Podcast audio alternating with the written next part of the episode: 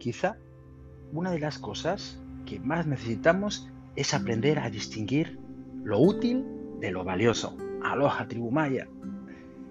Entiende una cosa, un sacacorchos es útil, ¿no? Un abrazo es valioso. Una puerta es útil. Ver un atardecer con esos naranjitas preciosos en el horizonte es valioso. Un metero es útil. Una amistad es algo valioso. Casi siempre lo útil es más caro que lo valioso.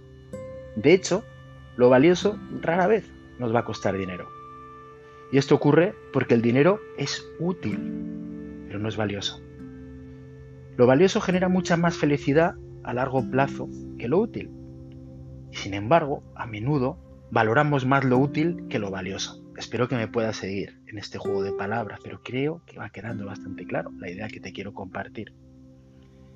Los mejores momentos de la vida no cuestan dinero.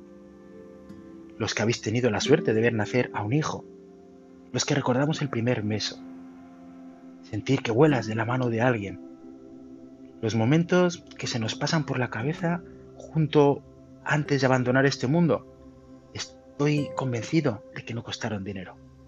Esos momentos son los más valiosos que tenemos. Así que cuando te asalte una preocupación, párate a pensar si lo que buscas es útil o valioso. Aprende a distinguir.